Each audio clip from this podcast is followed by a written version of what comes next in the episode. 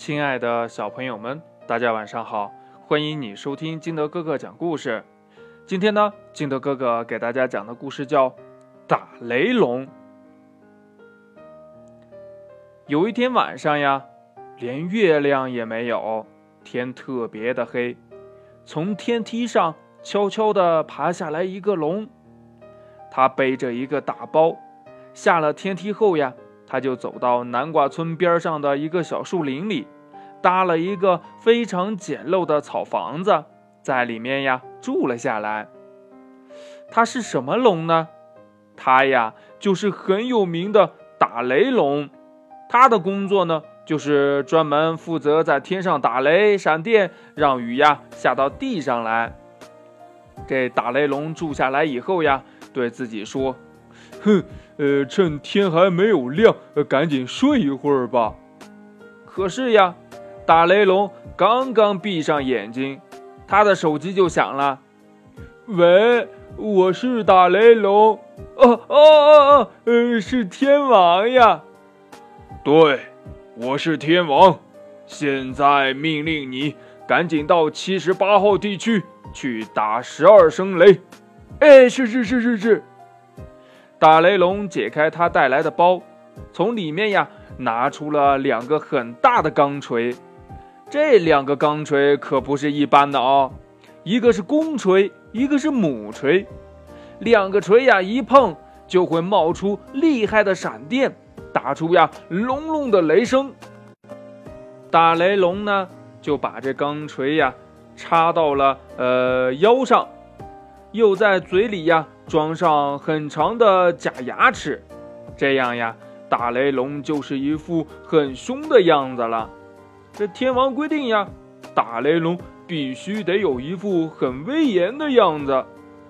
其实呀，打雷龙他根本就不喜欢自己那副嗯很凶很凶的样子，因为呀，他并不是一个很凶的龙啊。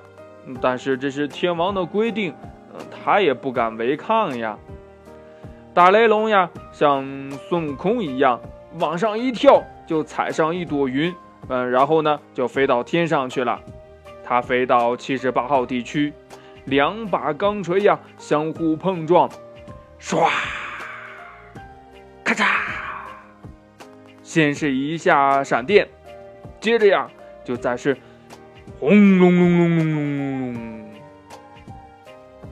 再响一声雷。打雷龙呀，细心的数着，哎，好了，呃，闪了十二家店了，呃，又打了十二声雷，不能多一下，呃，也不能少一下，我的任务呀，完成了。打雷龙驾着云朵，得意洋洋的回来了。这时候呀，天也刚好亮了。在打雷龙快到家的时候，忽然呀。被南瓜村里早起的动物们看见了。哎呦，天上有一个可怕的怪物，它的牙齿那么长。呃，对对对，它还带着可怕的钢锤呢。这件事儿很快就传开了，说是呀，南瓜村边上住着一个可怕的怪物，大家呀要当心了，千万别被它抓了去呀。这样一来，南瓜村的动物们再也不到打雷龙住的地方去了。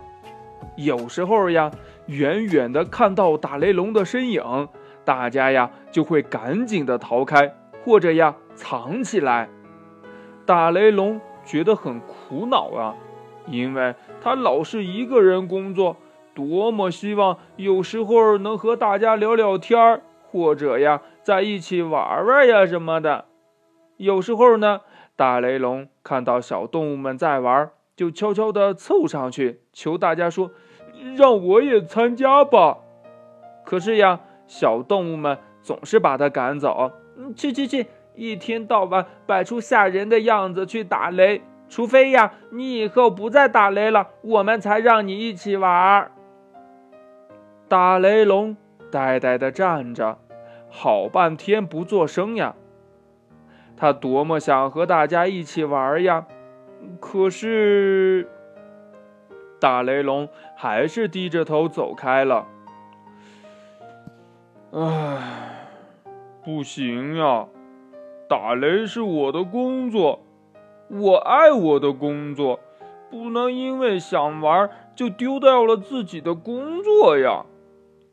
所以呀，大雷龙从来没和孩子们一起玩过。大雷龙呀，就做了一个望远镜，他在家里偷偷的看着孩子们玩，没得玩，看看也好啊。打雷龙呢，还是常常到天上去打雷。高兴的时候呀，还会在南瓜村里多打几个，让南瓜村里的庄稼长得更好一些。当然呀，这可都是瞒着天王的。故事讲完了，亲爱的小朋友们，如果你是打雷龙，你会为了嗯想跟小朋友们一起玩而放弃你的工作吗？